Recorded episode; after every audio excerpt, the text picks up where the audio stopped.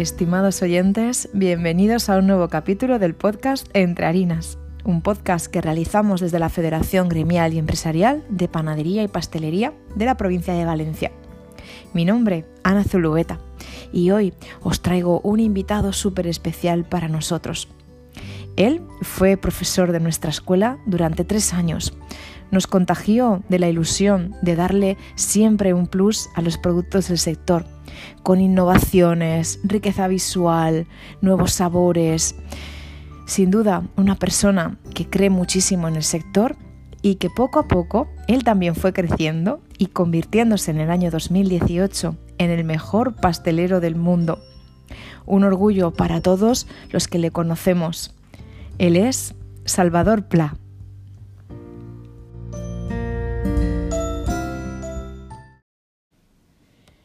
Buenas tardes, Ana. ¿Qué tal? ¿Qué tal? Bueno, cuéntanos un poquito, porque yo creo que habrá un montón de gente que ya te conoce, porque sobre todo tenemos que destacar como un punto muy importante en tu carrera, que fue el que te nombran mejor pastelero del mundo. Y, a raíz de ahí, ahora nos lo contarás tú, pero seguro que llegó un montón de gente curiosa a, tus redes, a tu perfil. Pero cuéntanos quién eres y cómo has llegado hasta donde estás hoy. Bueno, estoy mucho para hablar, ¿no? Pero bueno, podemos empezar. Yo soy un, chico que nació en una pastelería, porque esto ya lo tenían mis padres. Empezaron en el 73, en 1973. Y yo me crié dentro del obrador, de la, de la pastelería. Pero claro, cuando estás viviendo día a día en un obrador, pues como que no lo quieres, ¿no? Claro. Yo seguía estudiando, hacía mis estudios. Y claro, llegaba los fines de semana y teníamos que colaborar, mis dos hermanas y yo, pues con la familia. Y al final, pues no te gusta el oficio, porque cuando tú quieres salir al cine o por ahí y, te obligan a hacer cosas, eh, pues quería ser otra cosa, futbolista, arquitecto, no sé qué. Probador de colchones. Aquí cada uno, cada uno quería ser una cosa diferente igual que mis hermanas, ¿no? Y nada, la verdad es que durante años yo estuve estudiando nada que ver con la pastelería, estuve estudiando otra cosa, empecé económicas y en, en segundo curso de económicas lo que pasó es hubo una enfermedad de mi padre, tuve que hacer una operación bastante importante a nivel de ósea, ¿no? De un, hueso de, de, la espalda que estuvo dos años de baja. Entonces nos reunió a la, a la, familia y teníamos que involucrarnos más aún en el negocio. Claro.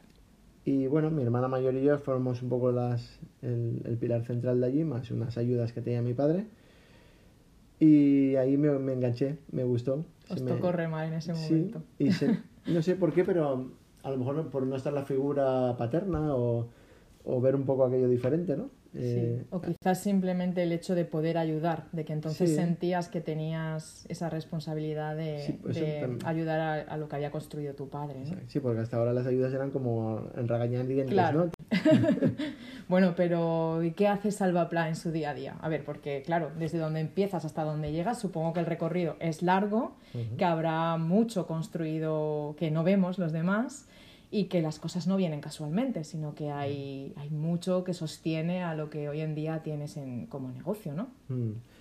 Bueno, esto es una carrera de fondo, ¿eh? yo digo que la formación es hasta que me muera, claro. porque yo empecé pastelero y, y yo qué sé, podré tener más de 500 libros de pastelería y de cocina, me encanta, o sea, no paro de comprar, de leer y de absorbo mucha información, ¿no? Tanto de, ingredientes, productos o cualquier profesión que sea de gastronomía. Últimamente mucho en cocina, pero bueno. pero bueno, sí. Eh, un, amigo de la familia siempre me dijo, seas lo que seas, pero métete a fondo. Seas un buen fontanero, un buen electricista, un buen pastelero, panadero o lo que... Pero métete a fondo. Y luego otra de las cosas que siempre se me ha quedado grabado es, íbamos siempre a un médico de la familia que tenía su, su propia consulta cerquita de la pastelería. Y el hombre tenía 78 años, me acuerdo, y tenía siempre un montón de libros en la mesa de, de medicina. Y yo iba porque me dolía un dedo, porque me había roto un brazo o lo que sea, y decía, joder, este doctor siempre, y sigue estudiando, y sigue estudiando. Y el hombre era súper mayor, ¿eh? Claro. Y lo veías y cada vez de montón era diferente. Sí, yo no te puedo decir lo contrario, estando en la escuela, entendemos que la formación siempre es continua y además es que el mundo cambia y todo cambia, exactamente, no nos mm. podemos quedar en lo de siempre. A nivel de, de, negocio todo el mundo dice, ah, si siempre se vende lo mismo, ¿para qué hacer algo diferente? Exacto. No, pero no. Eso no- nos lo no es- repiten muchísimo. Esa frase la odio. Yo también. Es verdad, ¿eh? Porque yo siempre hago lo mismo, pero le doy una, una vueltecita. Ujú. Entonces, Es donde está la chispa realmente, claro, si no también te aburres, ¿no? De hacer siempre igual. Hay que hacer una buena base, eso está claro. La, la buena formación de base es fundamental. Pero luego la innovación o la manera de ver las cosas diferentes es lo que te distingue de otro negocio. Claro. Si no, la gente no vendría a casa. Pues yo soy pastelero panadero que hago las mismas recetas de, de- incluso de mis padres. O sea, hay muchas recetas, están revisadas, muchas, pero son recetas de base. Pero luego le pegas una vueltecita y cambia el diseño, cambia el, el aspecto, son mucho más saludables, más ligeros, ¿no? Los pasteles de hoy en día que Claro. hace años. También por el tema de la tecnología del frío, ¿eh? Antiguamente mi padre siempre me decía, yo tenía una, una cámara y me traían barras de hielo y ahí metíamos el producto. Claro. Barras de hielo. O sea, Sí, cada sí. día las barras se iban a hacer puñetas. y dices, ¿y cómo trabajabais así? Pues nada, mucho más azúcar, más alcohol. Claro, Mm, Sus conservantes naturales eran estos. claro. O sea que aquellos pasteleros son dioses. Yo lo digo, ¿eh? Da- Claro, es, es verdad porque sabían cómo hacerlo con lo que tenían y luego eh, ahí sí que a lo mejor tenemos un punto de inflexión en general en el sector que fue cuando entra un poco la revolución industrial de la maquinaria, Sí, claro. de quién ha sabido adaptar la maquinaria para seguir haciendo algo artesano con la ayuda de la Claro. maquinaria y quién ha dicho no, la maquinaria viene a sustituir todo, No. aquí simplemente voy a coger cajas ya congeladas y directamente al horno y a funcionar. Claro, y ahí es donde a lo mejor con el tiempo nunca se puede juzgar hacia atrás. No, no, no, para nada. Pero es verdad que con el tiempo nos damos cuenta pues que a lo mejor sin querer hemos dejado que nosotros mismos que nos barran un poco lo que, lo que podíamos haber hecho con, con nuestras Sí, manos. La artesanía y tecnología tienen que ir unidas. Exacto. No puedes... Ahí tenemos que hablar de equilibrios, ¿no? Porque Claro. es súper importante encontrar los equilibrios en todo lo, todo lo que hacemos. Porque ¿cómo es un día de salvapla? Bueno, Desde que te levantas hasta que te acuestas. Así, en general. Mira, lo primero que hago, yo soy el primero que llego al obrador, siempre. Es una filosofía mía que tengo, ¿no? Ujú. A las 5 de la mañana entro a- al obrador y me, todas las mañanas me hago un café corto y un bombón. Salgo a la vitrina de pastelería y me, Ritual. tomo, y me tomo mi café cortito y mi bombón. Eso no sé por qué, lo he hecho. Lo estoy haciendo ya de unos años para acá y me da mi, mi aquel, ¿no? Estoy solo y ya entonces en esos momentos planifico, porque la, la plantilla entra a 6, 6 menos algo 6. Y entonces ese ratito es el que miro todo el tema de pedidos, todo el tema de, de productos, ingredientes, todo lo, lo que tenemos que preparar durante la jornada y ya organizo encargos o molde nuevo que han entrado o cualquier materia prima nueva. Y esa es mi... Ahí empe- empezamos lo que es el día a día. En- pues abrimos tienda a siete y media y ya pues llenar tienda y pedidos. Antes sí que trabajamos mucho para la restauración, pero por la pandemia he decidido dejármelo. Esa es una buena palabra, decidido, porque Sí. has tomado tú la decisión. O sea, Sí, no ha sido algo de, uy, esta- se me han caído no, los clientes. No, todas las decisiones que tomo, a veces creo que soy suicida, pero me funcionan. Muy bien. Lo que te Entonces, dicta el corazón. Sí, Claro. pero claro, hay que seguir peleando más que nadie y luchando más que nadie y hacerlo diferente también. O sea, son muchas cosas, pero ¿Y qué mejoría has notado dejándote ese tipo de clientes, que eran empresas, terceras empresas a las que suministrabas? sí, a ver, el tema de la hostelería trabaja a un ritmo diferente. Ujú. Van siempre muy, muy, es un ritmo muy estresado, de horarios, turnos de noche, turnos de mañana. Los mails y los WhatsApps no, paran, no paraban de entrar por el tema de, oye, que hemos cerrado a las 2 de la mañana, eso antes de la pandemia. Una pregunta, ¿WhatsApp de empresa o WhatsApp personal? Ese es el problema. Ah, Claro. entonces era 24-7, ¿no? Claro. 24 horas, 7 días a la semana. Entonces ya era. Yo, Es que le pasa a mucha gente claro, también. cuatro o cinco años de un demasiado estrés, mucho volumen. Mi empresa era pequeña, yo no quería crecer, no quería irme de donde estaba. Ujú. Sí que hubieron varias ofertas mm, para llevar el obrador a otro sitio, una nave, un polígono industrial.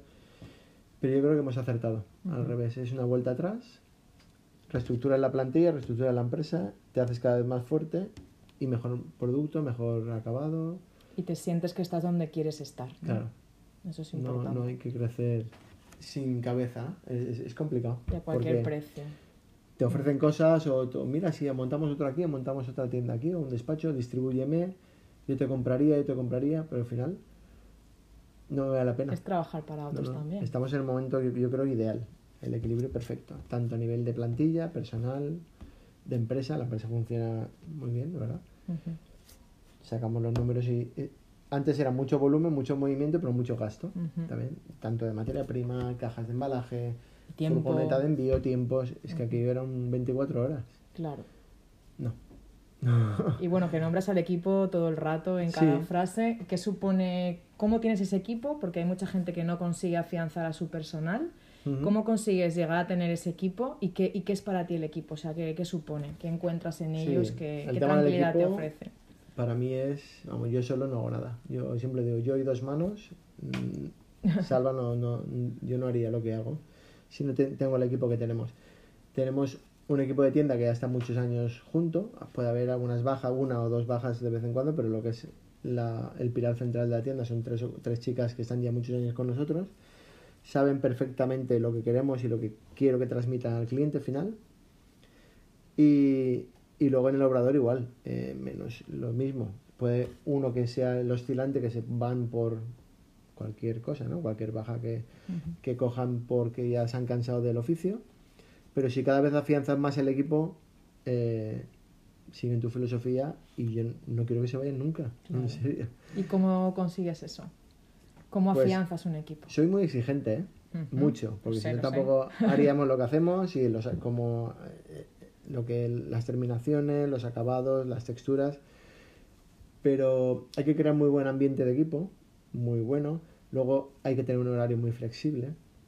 Eh, ellos mismos se ponen muchas veces los horarios. Porque, eh, trabajamos muchas veces por stock, ¿no? Por, por materia prima estocada en, en tienda.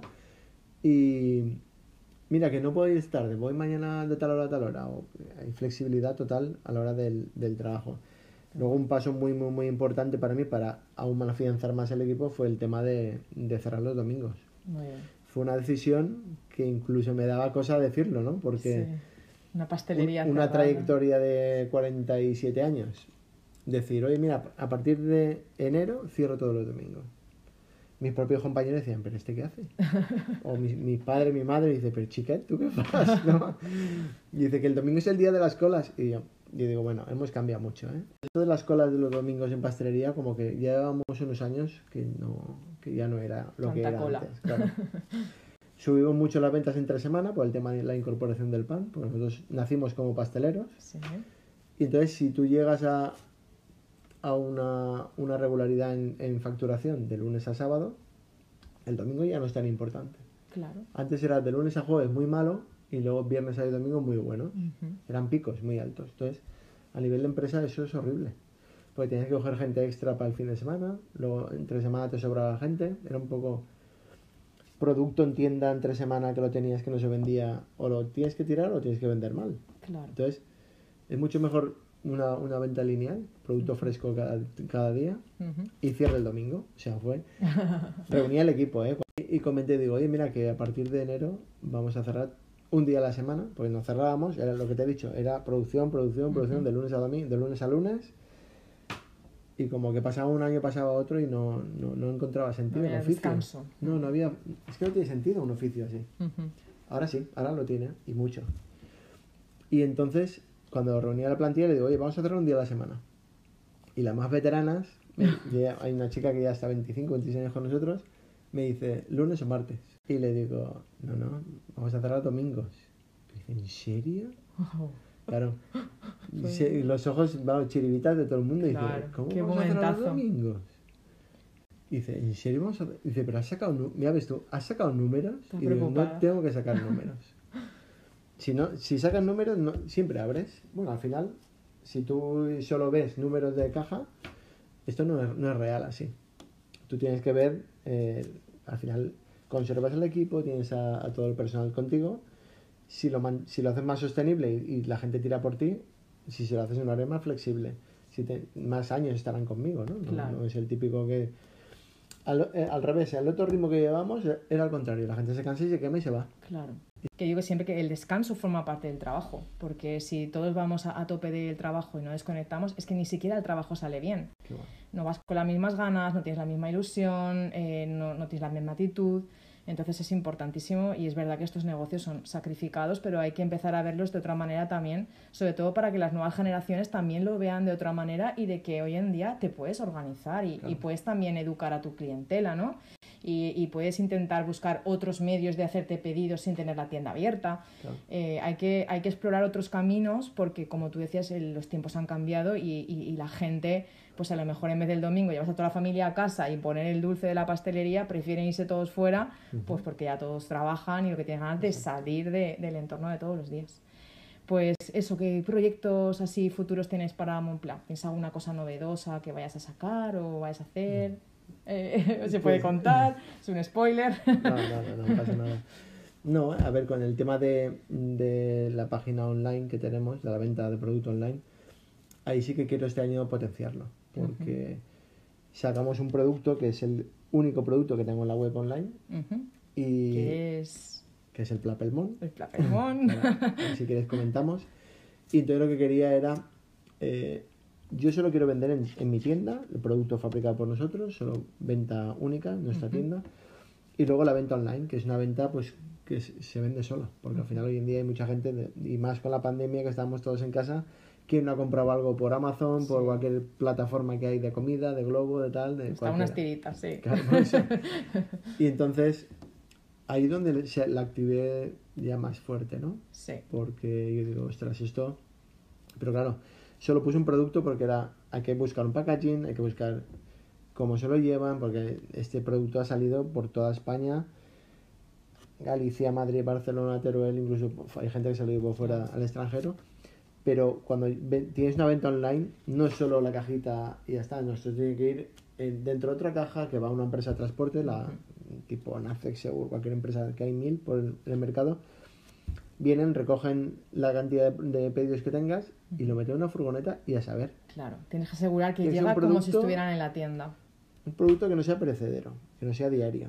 Eso hay que pensarlo todo muy bien. Cuando yo hago el estudio de la web y de la venta online, es que no, no se vende cualquier cosa. Yo veo páginas web de productos de pastelería y panadería que digo, es que no entiendo cómo venden esto. Porque es un producto súper perecedero, súper frágil. Les llegará al cliente mm, no, no es tan fácil. Claro. O sea, yo abro una web online y que me lo venden todo, me lo compren todo. No, no, no es así. Yo quisiera pues ampliar esta, esta Ese canal, oferta, el canal online, a por lo menos 7 o 8 productos muy diferentes cada uno, pero que tengan una, una, durabilidad entre 7 y 10 días. Claro. Que se lo lleven a Galicia, se lo lleven a Madrid. Y siempre productos sin frío, sin porque la pastelería fresca no es transportable. No lo veo.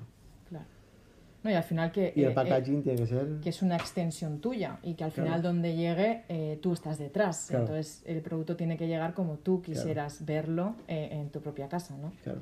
Entonces hay que hacerlo muy bien y lento. Sí, sí, sacar 6-7 productos nuevos que no sean perecederos, que aguanten, que el hay que diseñar qué cajas pones, cómo le llega al cliente. Dentro de esa caja tiene que ir la otra. Claro. Que el arrancar esto está todo en marcha, pero hasta que no saquemos todos los productos. Bueno, pero por ahí viene un poco el esfuerzo entonces. Sí, la venta ¿Y qué es Flappermont? ¿Qué es? ¿Y de dónde viene el nombre? ¿Qué es? ¿Cómo, ¿De dónde nace un poco la idea? Sí, mira, lo de Flappermont ha sido una cosa que hoy en día nuestro producto estrella y es curiosísimo porque tiene nada. Es muy jovencito. un El chique de la casa. Pues mira, desde que nos concedieron el, premio de pastelero mundial, eh, la verdad es que fue una gran ayuda que desde el Ayuntamiento de Valencia nos pusieron en la oficina de turismo. Todos los turistas que venían entonces, en el 2018 venía mucho turista, pre-pandemia, venía mucho turista a la plaza del ayuntamiento y donde estaban las oficinas y en un tríptico estaba yo, como pastelero mundial. Y no lo sabía, ¿eh? Y ya yo veía que a la pastelería venían muchos turistas y gente, pero no solo del extranjero, que también venían muchos, pero turismo nacional. De tal, turismo nacional. Y venían con el panfleto, mira, aquí está, y entraba. Y yo, uy. Hasta que me fui un día a la oficina de turismo y digo, ¿y esto? No, no lo sabía. No, la verdad es que estuvo un gran detalle, de verdad. Sí. Eh, que se ayude un poco al, al comercio pequeño y no solo siempre a los grandes, ¿no? Correcto. Y esto para mí fue, fue chulo y yo digo, la gente venía a casa y claro, como producto de pastelería, tengo mucho producto fresco. Claro, pero, querían llevarse algo, ¿no? Decían, hostia, ¿qué me puedo llevar yo? Y claro, aquí en Valencia pastisé de boniato, que si no sé qué, pero no hay nada así, no había nada que yo me sintiera contento, ¿no? Con, con, con el producto que se podían llevar para allá, ¿no? Entonces yo digo, esto hay que hacer algo, porque hay que hacer un producto, sea tipo la tarta Santiago, como, como los Sí, Miguelitos o de la la Roda, la mallorquina. ensalada Mallorca, hay mil productos en la geografía española que están triunfando, donde los Sí, sí. turistas vienen y dicen, jolín. Me llevo produ- algo. Claro, de allí, de Es que la se lleva zona". mucho souvenir gastronómico, es verdad Sí. que se lleva muchísimo. Ya ha no te compras la camiseta, el pin, No. el imán de la nevera. Yo creo que ya te tenemos compras- la nevera saturada. Claro, ¿no? te compras algo gastronómico. La verdad que pensé en un producto de bollería. Digo, mira, con productos muy kilómetro cero, muy valencianos, muy tal. Lo nuestro típico que se vende muy bien es el pan quemado. Y digo, y por otra parte, por conocimientos y por formación, el panetone es un producto que, que tiene una durabilidad larga. Yo digo, ¿por qué no hacemos un híbrido entre el pan quemado y el panetone? Con la técnica de conservación del, del panetone, por sus refrescos, su masa madre y sus, y sus elaboraciones, pero con unos ingredientes con más aceite de oliva, más productos de ralladura naranja, más productos valencianos. Entonces lo que hicimos es, el pan quemado es un producto de Pascua que dura como mucho un par de días, el- ya, no- ya la durabilidad ya no es aceptable.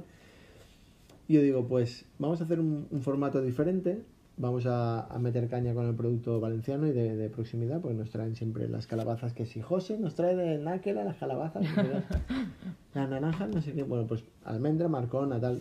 Yo busqué productos, el panetone lleva muchísima grasa de mantequilla 100%, Sí. el nuestro lleva un 70-30, lleva un 70 de aceite de oliva y un 30 de mantequilla. y, y entonces lo que me... Lo son ingredientes muy, muy, muy valencianos, ahí sí que lo potencié mucho para ser productos locales. Y nació el Plapelmont. Fue un producto, pues eso, que lo hago con la misma técnica del panetone, pero un producto de aquí. La diferencia, lo mismo, por conservación le quito la cápsula y le hago un glaseado de mandarina, o sea, lo mismo, un- otro cítrico, Ajá. y el resultado, yo dije, va, esto no se va a vender, porque es un producto que los niños no lo van a querer, no lleva chocolate. Yo siempre pensé, yo como pastelero, siempre pienso un bombón de chocolate, una mil hojas de chocolate. Los nanos siempre tienen aceptación mucho más. Y claro, yo quería este producto que le gustara a toda la familia, Claro. no solo a la gente mayor o a la gente de mediana edad. Pero al ver que los nanos, cuando lo probaban, les encantaba, y dije, hostia, ¿yo qué he hecho? No, no, en serio. Bueno, pues ya tenemos un producto de éxito de Sí. Montplat, que además lo que... Hoy venimos sin guion, pero estábamos comentando hace un momento que lo, que lo bueno también es, aparte de conseguir un producto auténtico, que sea de la tierra, ¿no? Y Mm. que sea del sector, que había que combinarlo todo, que, que sea durable y que, y que no sea estacional, que no se Claro. relacione con, ay, es que es un producto de Navidad, Claro. pues un producto de Pascua. Entonces eso también está conseguido y al final es importante tener el producto estrella ¿no? dentro de, de la tienda, que, que la gente entre por algo y luego Claro. vean mucho más de lo que hay, ¿no? Tenemos un corner que lo- siempre es el corner del Plapelmont, es un rinconcito de la tienda donde ahí tenemos un montón siempre de, de cajitas de Plapelmont con, con el producto y siempre hay durante todo el año. Y la verdad es que se vende, cada semana vendemos muy bien las, las cantidades que hacemos y, y ni yo mismo me creo la, la producción y la, y la aceptación tanto por los valencianos como por parte de la gente que viene de fuera. Y, Nada, o hay los- que pones una medalla en esto porque, Sí, fue- porque se fue ha un- conseguido pues, Mm. con cariño y con ganas y, bien, y habiendo tenido la inteligencia salva de ver la necesidad y de preocuparte de Sí. solucionarla, porque mucha gente diría, oye, pues no tengo nada y aquí tienes un montón de cosas, llévate lo Claro, que quieras. Exacto. Pero no, tú te preocupaste de buscarle una Sí, solución. buscar una cajita, buscar un paquete, todo, ¿eh? Yo creo Claro, que claro. sea- No, no, si tú cuando haces algo vas a, a la perfección. Bueno, bueno, lo que se puede. Te conocemos porque además, no hemos comentado, pero también fue profe de la escuela unos cuantos añitos ahí que nos Mm. conocimos. Y, y Tres bueno, años, ¿eh? Tres años dimos clases. tres años dimos clase y, y fue del 2012, sí, porque fue de 2012 a, a 2014-2015 estuvimos ahí colaborando, pero claro, también Mm. la formación requiere ¿no? de una entrega. Y te lo decía Ana, ¿eh? la formación eran ocho horas, que digo, no son ocho. en casa me tengo que preparar 16 Exacto. el curso. O sea, es que la formación es muy dura, ¿eh? Yo, siempre- Sí. yo ahora me dedico solo a la empresa, pero cuando había mucha mucho, tenía mucho menos trabajo en aquella época, entonces mm, había, había posibilidad de dar formación. Pero la formación es durísima. O sea, Pero no a es que solo también la- te habrá enseñado muchas Buah, cosas, ¿no? muchísimo. Ponerte del lado de- del formador Claro. y del profesor y, y de la gente que, que te sigue, que tienes también como público y la responsabilidad de enseñar también. Claro. Sí, sí, porque después lo que tú transmites lo van a hacer en sus casas. Claro. Imagínate, no tienes que transmitir siempre cosas eh, que la gente vea que salen, porque si no es imposible. Claro. Y la verdad es que me lo pasé muy bien durante esa, esa época, ¿eh? Estuvo muy chulo. Sí, sí. Además dimos clases de todo, creo. Todo, de todo. Salado, dulce, eventos, catering, de Porque todo. claro, eres creativo y entonces siempre había algo que enseñar, algo que hacer, Mm. algo que montar y, y bueno, y ahí también fue como pasaste un poco de la pastelería a la panadería, que no lo hemos comentado, pero que entras más a Moonplaya por el pan, por los pasteles, por todo. Ya al final digo que es una, una tienda de alimentación, ¿no? Porque eh, nacimos como pasteleros, porque a mi padre le dices panadero y es una cosa ya como que aún lo llevan ahí lo- las raíces antiguas, Sí. que hoy en día eso es- está ya, vamos, más que corregido, ¿no? Hoy en día son, somos pequeñas empresitas que lo que tenemos que hacer es las cosas que hacemos bien y hacerlo lo máximo posible en casa, no comprar a la industria, sino es, es un error. La lo, lo que es vivir solo de pastelería pura y dura es complicado Claro. a nivel nacional, ¿eh? Tengo compañeros en Barcelona, Madrid, porque no hay consumo diario del dulce de Claro. lunes a viernes, dijéramos, ¿no?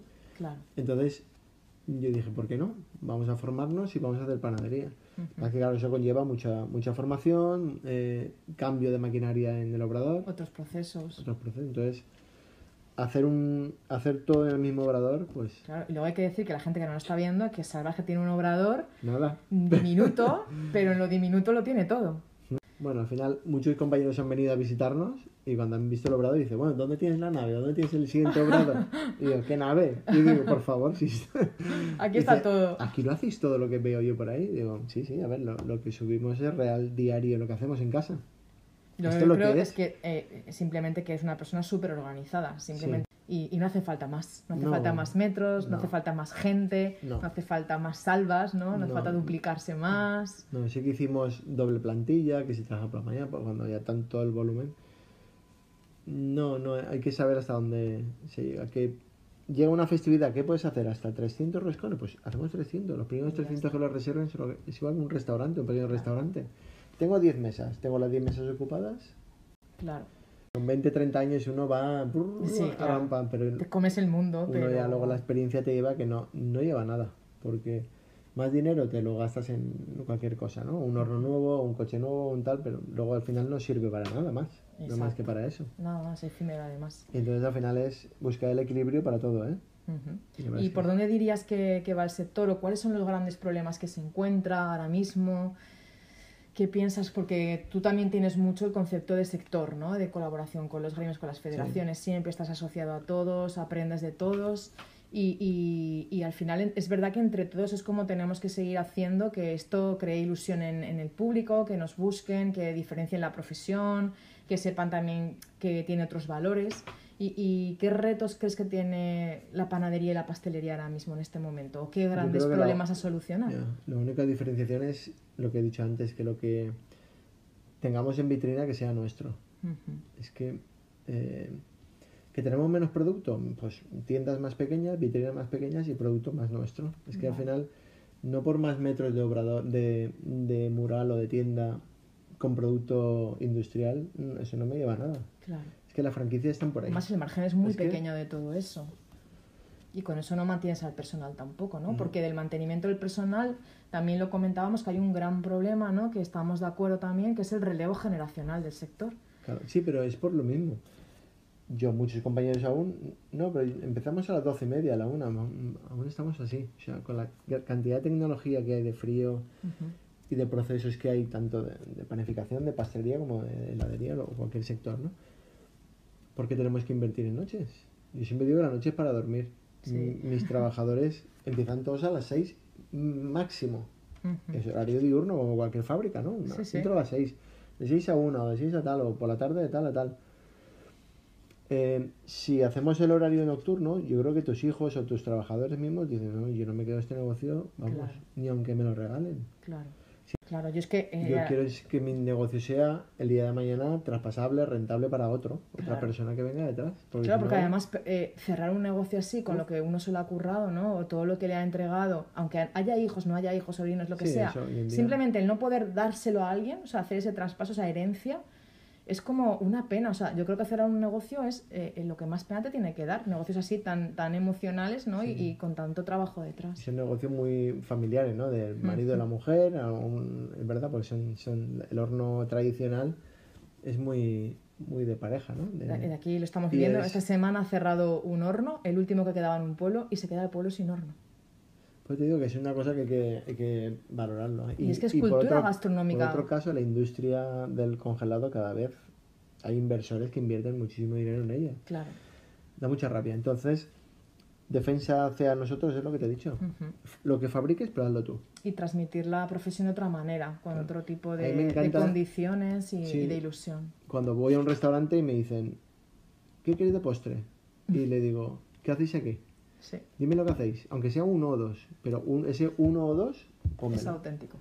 Claro, que será tuyo, será diferente o será de otra manera. Pues eso es lo mismo que, que- que quiero yo en mi, la pastelería o la panadería. Lo que haga yo diferente a los demás y que no sea de caja y congelado industrial. Es que si no, Claro. no tiene sentido la empresa. Y luego yo me voy a casa contento cuando...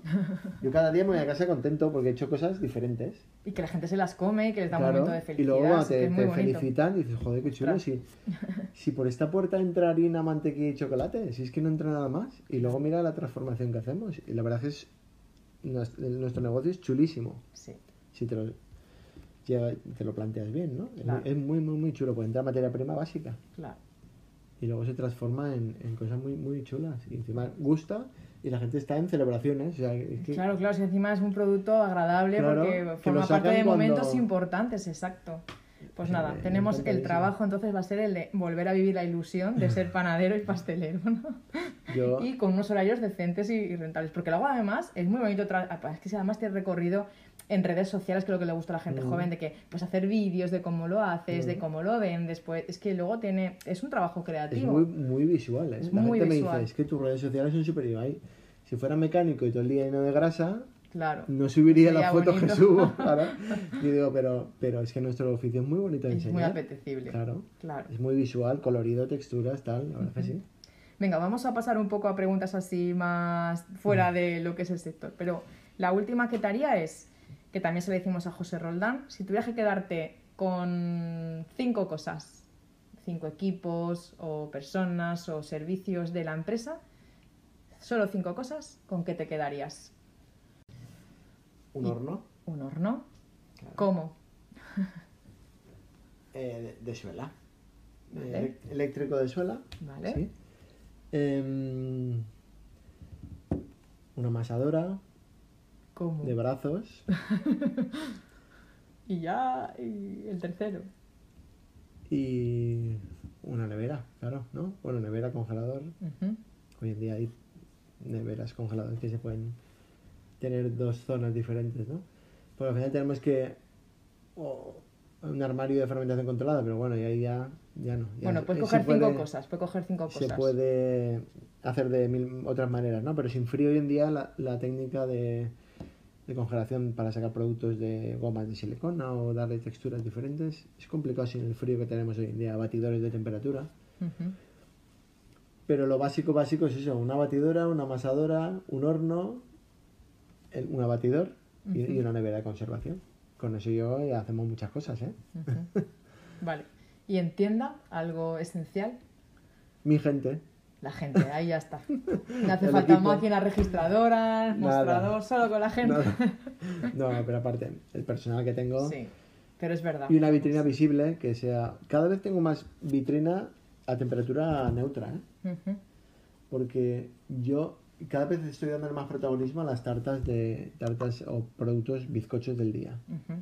Yo creo que va- vamos por ahí, mucha bollería, mucho salado y una, tengo una mesa de madera última, la, la última de la vitrina, que está todo lleno de bizcochos y tartas de ese estilo, productos del día y productos abizcochados o productos...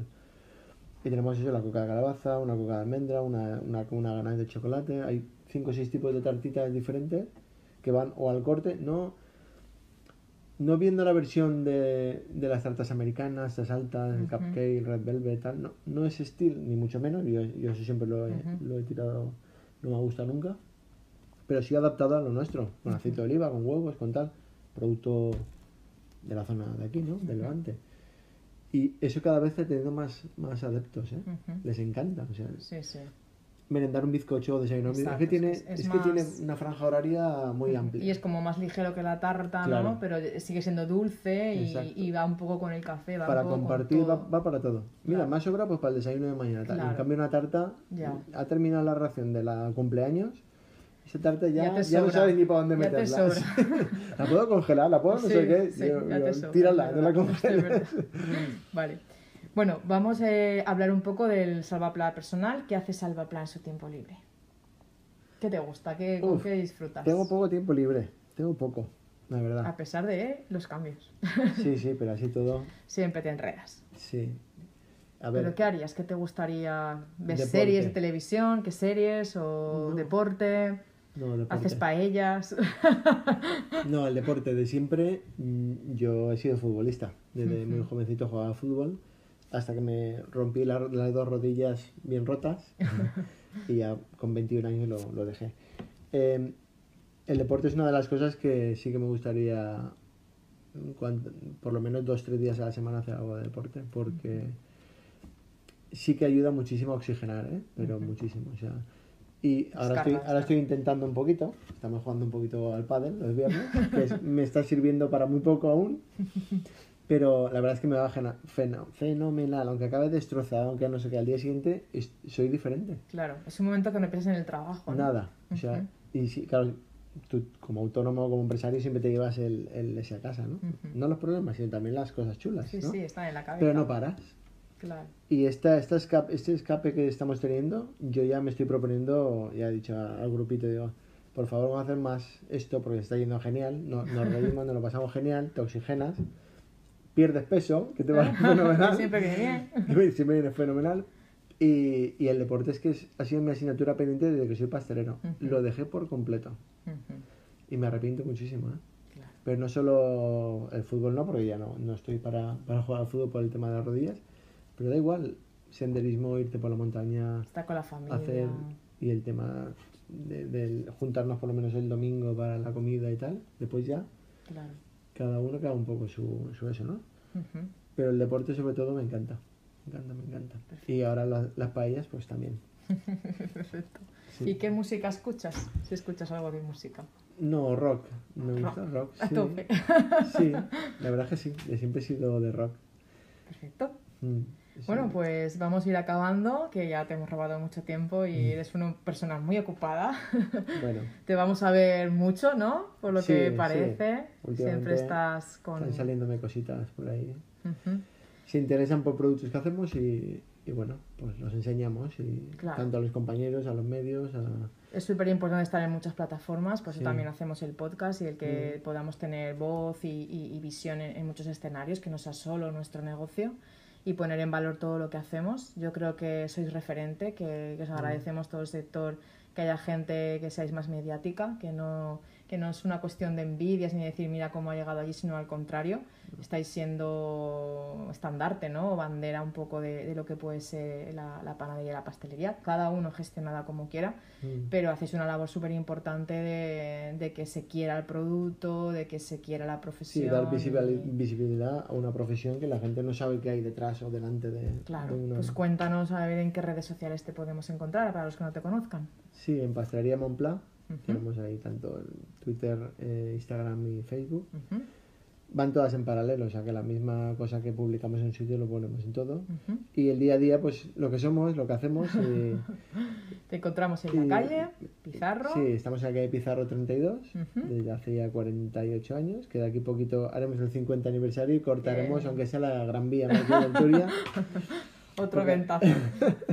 sí, para el 50 aniversario haremos algo chulo. Qué guay. Se Bueno, pues nada, algo chulo. espero que nos veamos entonces y que mucha gente que ya ya te conozca para ese momento. Mm. Y nada, darte las gracias también por las etapas que hemos vivido juntos, por las que vendrán y, y por, seguir no ahí, por seguir ahí haciendo sector. Mm. Muchas gracias.